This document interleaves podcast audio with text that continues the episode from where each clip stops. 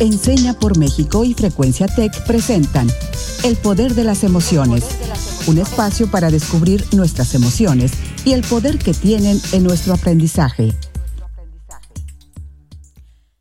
Bienvenidas y bienvenidos al Poder de las Emociones. Es un gusto saludarlos y saludarlas el día de hoy. Hola Raúl y bienvenida Susi a este espacio. Estoy muy emocionada por el tema del día de hoy. ¿Qué tal? Muy buenos días a todas y todos. Mi nombre es Raúl Carlín y soy profesional de Enseña por México. Es un placer que nos volvamos a encontrar en este espacio como cada martes y cada jueves. Y el día de hoy les quiero presentar a una invitada muy especial. Como, como bien dice Ana, ella es Susana Garza y con ella estaremos hablando sobre el tema del día de hoy que es la sustentabilidad en casa. Hola Susi. Hola, muchas gracias Ana y Raúl. Eh, bueno, pues mi nombre es Susana Garza. Soy profesional de Enseña por México y actualmente trabajo con estudiantes de nivel medio superior en la ciudad, aquí en Monterrey. Eh, soy ingeniera ambiental de profesión y es un gusto estar con ustedes compartiendo este espacio para platicar de este importantísimo tema que es la sustentabilidad y reflexionar sobre cómo nuestras acciones en esta cuarentena pueden contribuir a llevar un estilo de vida más sustentable Creo que en este momento eh, la situación que estamos viviendo nos permite eh, darnos cuenta de la importancia que pueden tener nuestras acciones y qué podríamos hacer para adoptar mejores hábitos empezando desde casa. Muchísimas gracias por, por la invitación.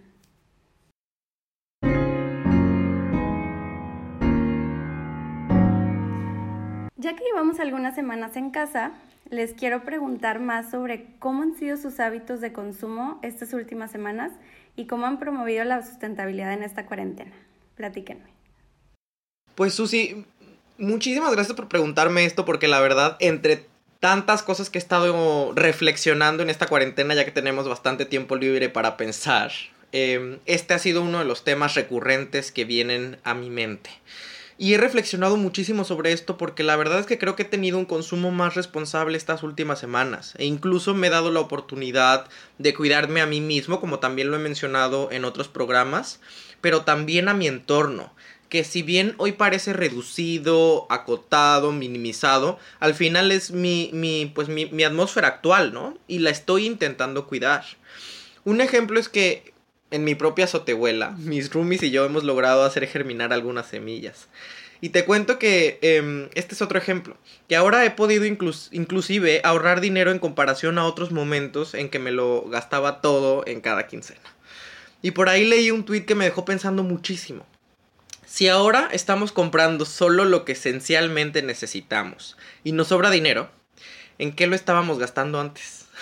y creo que es una pregunta detonadora em, que nos permite reflexionar muchísimo, porque ambos son botones de muestra de lo que esta nueva realidad nos, nos revela, ¿no? Que es que nuestro modo de vivir y consumir nos ha dañado a nosotros y nuestros entornos por múltiples décadas. Y eso quiero poner sobre la mesa de manera inicial, pero ¿cómo lo ves tú, Ana? Para mí este tema es importantísimo. En mi casa yo vivo con dos amigas y es un tema que nos preocupa muchísimo y lo hacemos por años antes de la cuarentena y ahora la cuarentena no es la excepción. Lo que nosotros intentamos hacer es comprar solo cosas rellenables, desde jabón, shampoo, detergente, cosas a granel, desde las semillas, la avena que comemos todos los días en la mañana. Eso nos ha hecho disminuir increíblemente el uso de plásticos en, nuestra casa y la verdad es que otra creencia que teníamos, y ha sido una cosa de romperlo y durante esta cuarentena también informarnos, es que todo lo reciclable o lo que es reciclable se recicla. Y esa es una completa mentira y nos hemos dado cuenta que no por sentir que estamos separando las cosas o porque se van a ir a reciclar, mágicamente alguien lleva y las lleva a un centro de reciclaje. Por ejemplo, un dato específico es que en México particularmente, y esto puede ser diferente en otros países, pero en México el aluminio se recicla muchísimo más que el vidrio, por ejemplo. Entonces, algo que intentamos hacer en nuestra casa es cambiar algunos productos que teníamos de vidrio por aluminio, o sea, es decir, latas.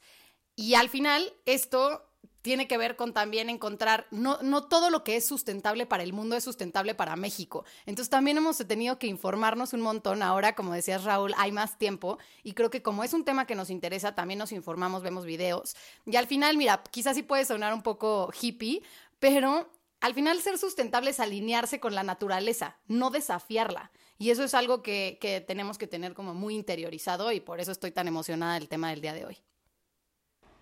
Me, me, encanta y me emociona mucho todo lo que mencionan y las actividades que, que, están realizando desde casa, porque en realidad es ahí donde todo inicia, ¿no? En crear conciencia, pero ¿cómo vamos a generar conciencia en un mundo tan cambiante y acelerado? donde muchas veces el tiempo es lo que menos nos damos para reflexionar ¿no? sobre el impacto que podemos generar en nuestra vida y, y, pues en el entorno en donde vivimos. Y bueno, precisamente como nuestras emociones tienen un gran poder, también nuestras acciones lo tienen. Y empezar a cambiar poco a poco nuestra forma de vivir nos va a ir encaminando a tener un estilo de vida más sustentable, más sano tomando esa responsabilidad que nos corresponde como habitantes de este planeta y así vivir más felices en sincronía con nuestro entorno, como lo que ahorita tú mencionas, Ana. Y bueno, les quiero platicar que en el plantel donde imparto clases, aquí en Monterrey, tenemos un huerto.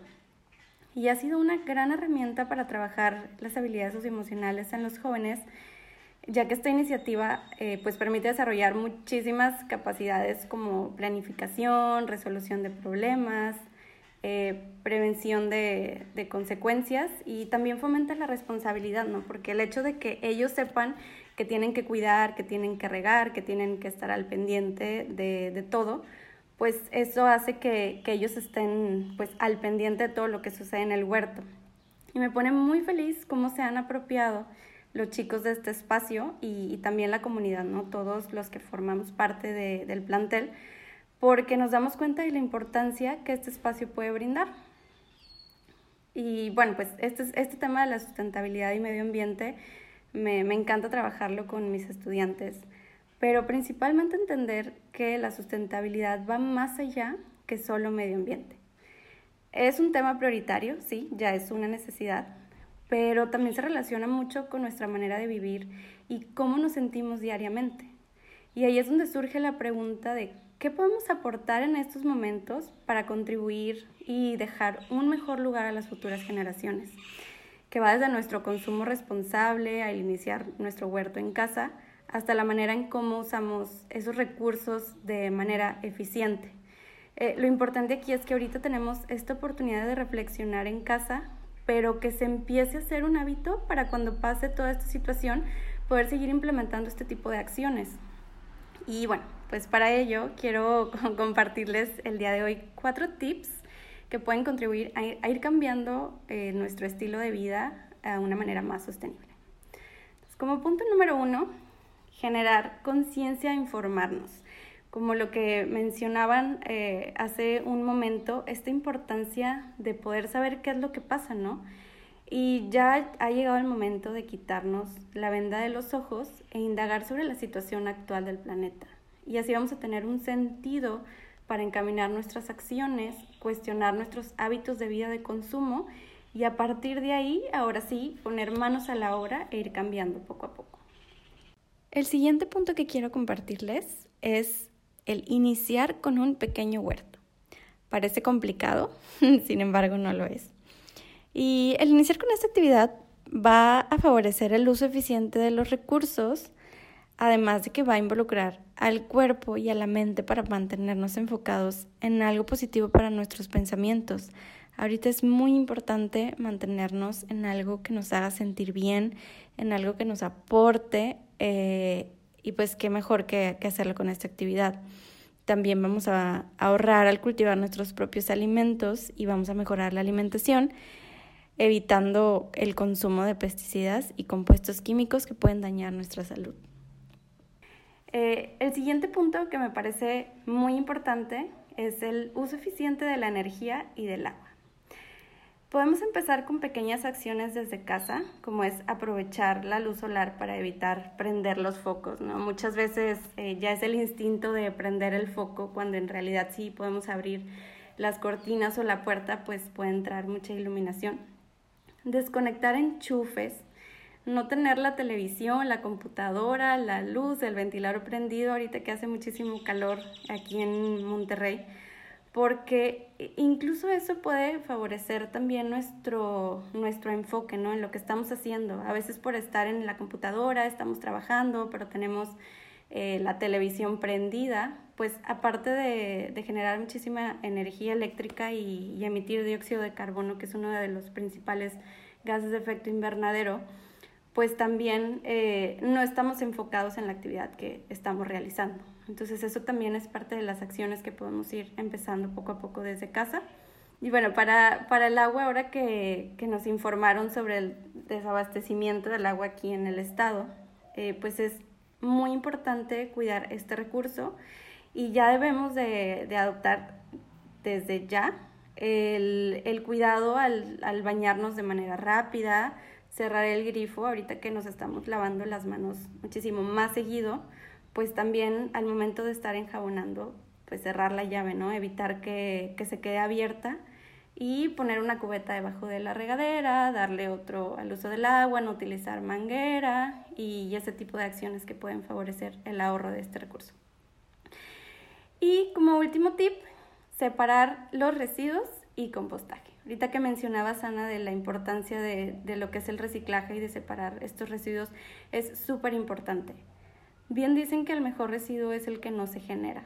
Entonces, podemos rechazar lo que no necesitamos, reducir nuestro consumo a lo necesario, ¿no? Ahorita que no salimos de casa, pues eh, no es necesario consumir, ni, ni comprar, ni tener eh, esa sensación de que tener más nos va a hacer sentir más feliz.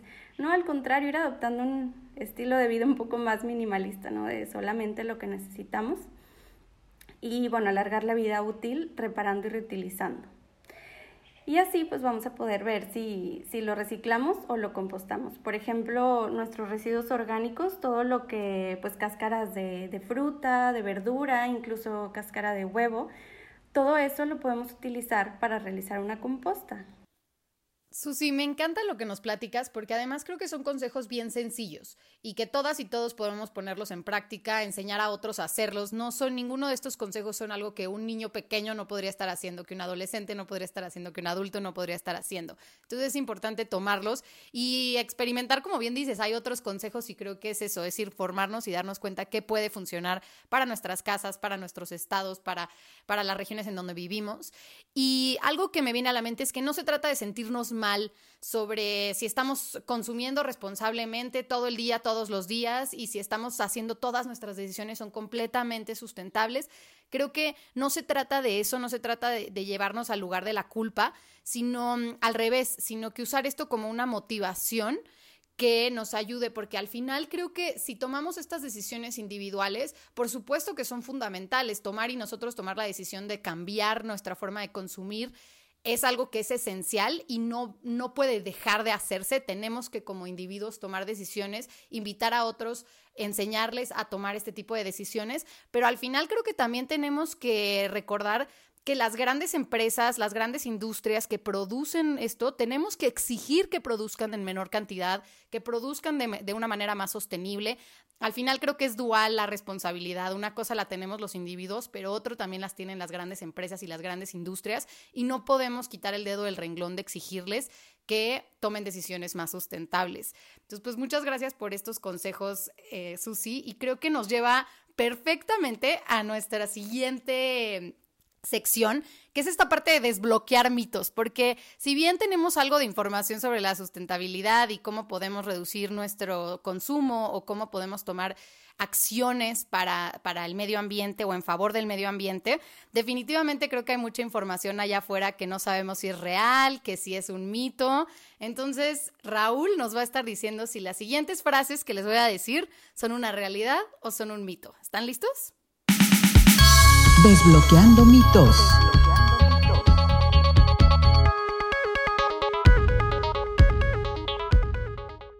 Buenísimo.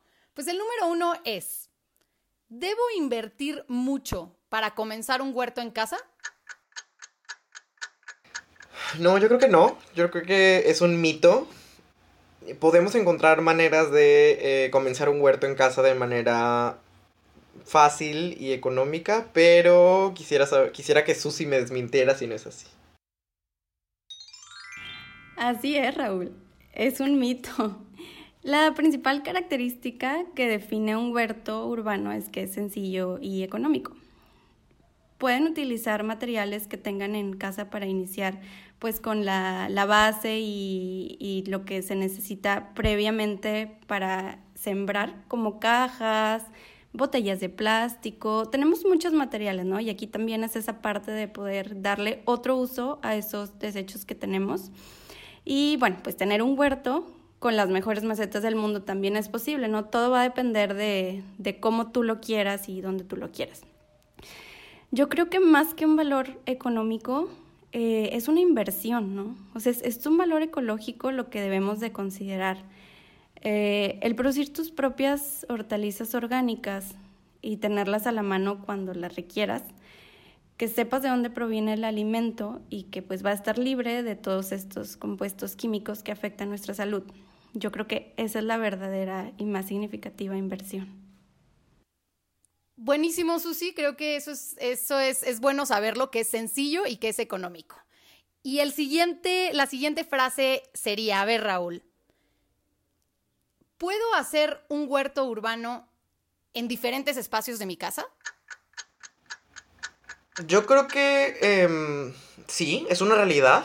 Em, no, no creo que sea necesario tener un gran, gran jardín, ¿no? Porque como, como yo lo dije al inicio, pues la verdad es que algo que hemos estado intentando hacer aquí en casa es hacer un, un, un huerto em, vertical en, en, nuestra azotehuela que es bastante reducida, la verdad. Entonces, un poco em, haciendo eco de la explicación ahorita que nos dio Susi, hemos intentado poner una cajas una encima de otra y a partir de eso comenzar a germinar nuestras semillas y a, cuidar nuestras plantas.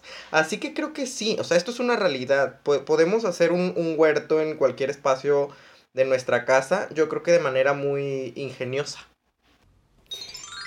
Y sí, es una realidad.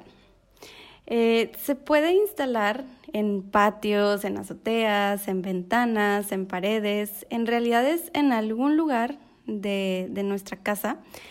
Pero lo que sí debemos de considerar es que sea un espacio en donde reciba mínimo de 4 o 6 horas de luz solar.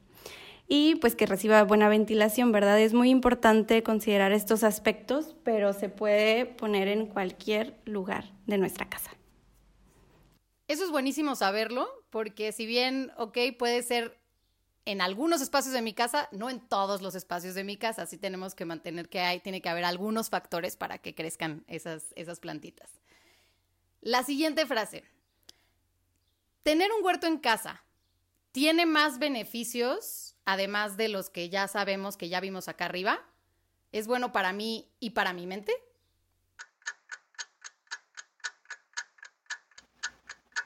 Sí, Ana, yo, yo, creo que sí. Yo creo que esto también es una realidad. Al, al, final instalar un huerto yo creo que te permite incluso desarrollar habilidades. O sea, no es, no es que solo sea bueno para mí o para mi mente en términos generales, sino creo que, eh, insisto, te permite desarrollar habilidades, te permite eh, generar un asidero eh, a partir del cual enfocarte, ¿no? En cuidar nuevas vidas, en, en, utilizar tu tiempo de manera mucho más responsable y orientada. Y creo que en a partir de todas esas ventajas diría que es una realidad, que, instalar un huerto es muy muy bueno para nosotros y para nuestra mente. Así es, Raúl, es una realidad. Eh, nosotros tenemos el poder de ayudar al planeta y esta práctica nos puede beneficiar en muchísimos aspectos de nuestra vida, tanto en físicos y emocionales. Eh, aporta beneficios a nuestra salud mental y nos puede ayudar a combatir ese estrés diario al que estamos sometidos. Incluso algunas personas lo consideran como una terapia porque es una actividad muy, muy divertida, muy relajante y, también saludable. Además tendremos una alimentación y una vida más sana controlando lo que comemos y evitando el uso de los pesticidas. Es súper importante considerar que esta actividad requiere de responsabilidad y paciencia, por lo que nos hará más tenaces en nuestros propósitos y constantes para obtener los resultados que esperamos. Y bueno, pues todos estos factores van a, mejorar eh, nuestro bienestar y calidad de vida. ¿Y tú ¿Qué desbloqueaste hoy?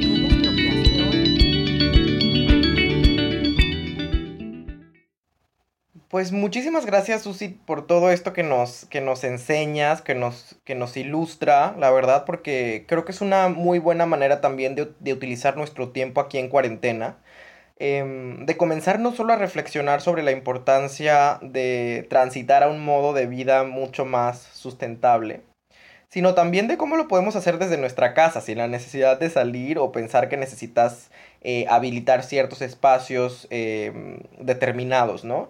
Y esa es una, son, esa es una de las cosas que, que, desbloqueo el día de hoy, ¿no? Un poco también a partir de lo que mencionaban, reconocer que esto no se trata de llevar em, el debate al terreno del esencialismo o del purismo, ¿no? Que no se trata de una competencia, no es un maratón, ¿no? De a ver quién es él o la más, o la persona, él o la persona más sustentable, ¿no? Sino que cada quien puede comenzar a transitar a una vida, a un modo de vida mucho más sustentable a partir del el punto en el que se encuentre parado, ¿no? Otro de los ejemplos es que em, cada vez se trata menos de reutilizar, nuestros desechos, sino de generar cada vez menos, ¿no? Y eso son una de las cosas que desbloqueo el día de hoy. También he desbloqueado la importancia de aprovechar esta cuarentena, insisto, para reflexionar sobre todos estos dilemas, sobre nuestro modus vivendi, sobre nuestro modo de ser y estar en nuestras casas, en nuestras comunidades, en nuestro país y en nuestro planeta, sobre nuestra manera de interactuar con otros seres vivos y sobre nuestra manera de consumir.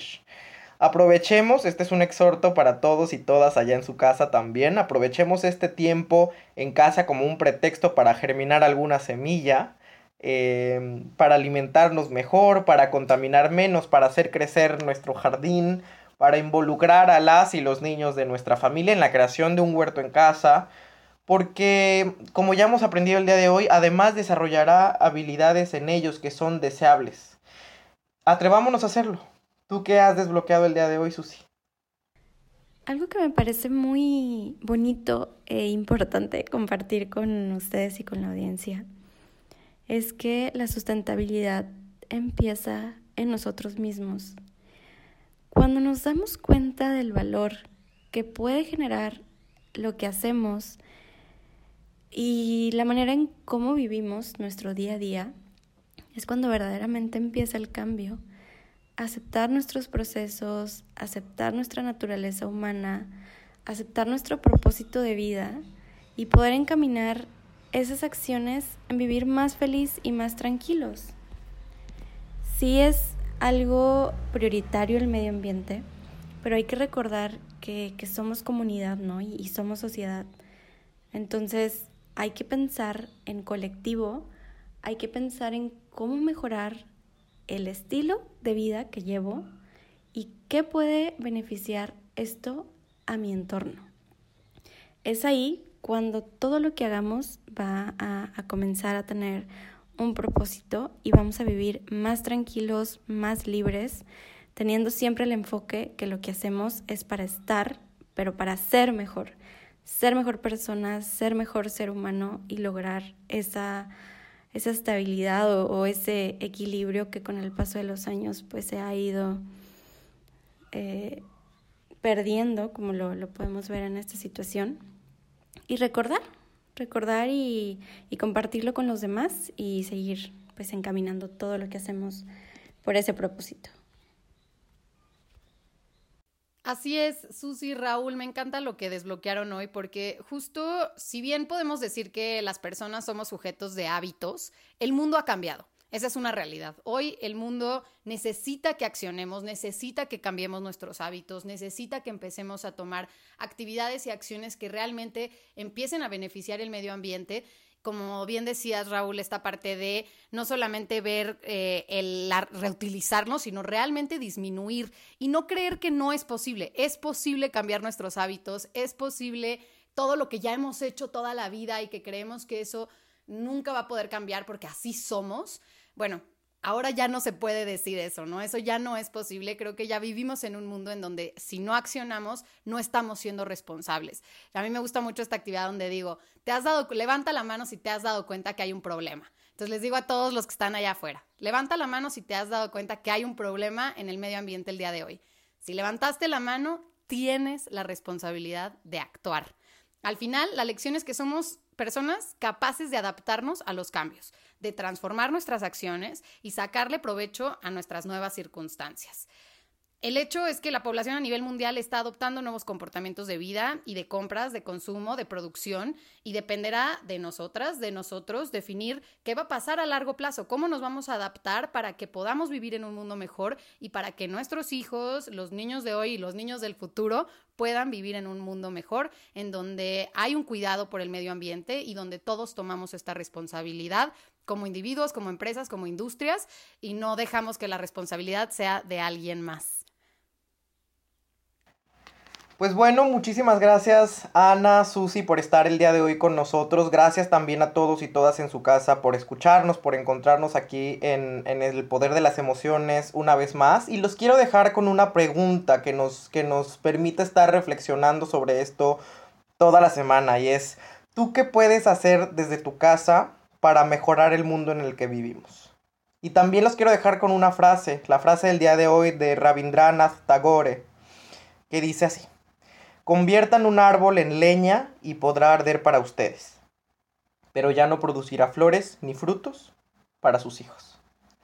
Muchas gracias otra vez por estar aquí y recuerden que eh, nos encontramos cada martes y cada jueves por frecuencia tech en el poder de las emociones. Ahora un poquito, nos movimos un poquito de horario, pero encontrémonos en punto de las 10 de la mañana y hasta la próxima. Que estén muy bien. Muchas gracias, Ana y Raúl, por invitarme al episodio de hoy. Me quedo muy feliz y con mucho por reflexionar al respecto. Hasta la próxima. Gracias, Susi, gracias, Raúl, gracias a todos ustedes. Hasta la próxima. Esto fue El Poder de las Emociones, un espacio para descubrir nuestras emociones y el poder que tienen en nuestro aprendizaje. Un programa producido por Enseña por México y Frecuencia Tech.